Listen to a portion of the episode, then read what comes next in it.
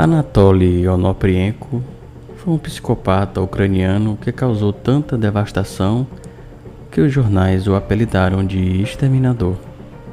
Onoprienko foi largado em um orfanato quando criança por seu pai viúvo. Um ato que incutiu no menino abandonado uma raiva eterna contra as famílias normais e estáveis. Serial killer de floração tardia só cometeu seu primeiro homicídio em 1989. Aos 30 anos, ele e um cúmplice mataram a família inteira a tiros. Duas crianças e oito adultos, durante um assalto. Nos sete anos que se seguiram, ele compensou o tempo perdido promovendo uma campanha crescente de homicídios que deixou mais de 50 homens, mulheres e crianças mortos. Poucos meses depois de seus primeiros assassinatos, Onoprienko, aproximando-se de um carro estacionado com a intenção de roubá-lo, descobriu uma família dormindo dentro e matou todos os cinco ocupantes, incluindo o menino de cinco anos, e em seguida queimou seus corpos. Vários anos se passaram antes que o assassino atacasse de novo.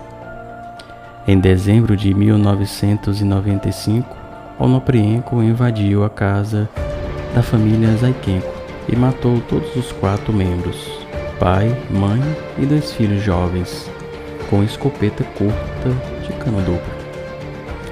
Nove dias depois, massacrou outra família, quatro pessoas. Incendiou a casa em que moravam e matou uma testemunha enquanto fugia da cena do crime. Seu reinado de terror começara a sério cada vez mais possuído pela necessidade de assassinar vítimas aleatórias, Onoprienko matou mais sete pessoas em três incidentes em um período de dois dias em janeiro de 1996. Algumas vítimas foram baleadas enquanto estavam dentro de carros estacionados ou enguiçados. Outras eram pedestres e uma era um policial em patrulha. Entre meados de janeiro e sua detenção em abril, Onoprienko invadiu mais seis casas, massacrando famílias inteiras com machados, armas e martelos. Nessa altura, para deter o assassino fantasma, foi mobilizada a maior caçada humana da história ucraniana.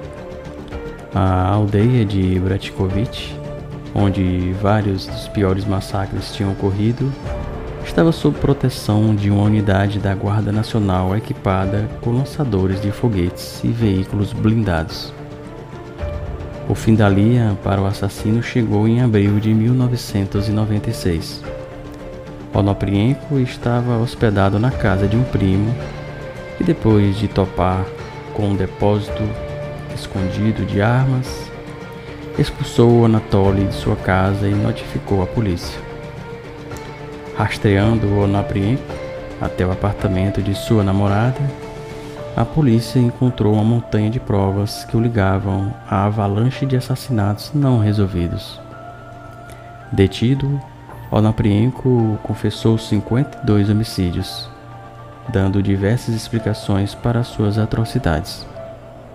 Em vários momentos, insistiu que estava sob o controle de Deus, do diabo e de alienígenas do passado. Também afirmou que matara por puro tédio. Apesar das evidências de que era paranoico esquizofrênico, foi considerado capaz para ser julgado e foi condenado a se sentenciado à morte em abril de 1999. Eu estava lá, sentado, sem nada para fazer. Então, entrava no carro ou pegava um trem e ia matar. Anatoly Onoprienko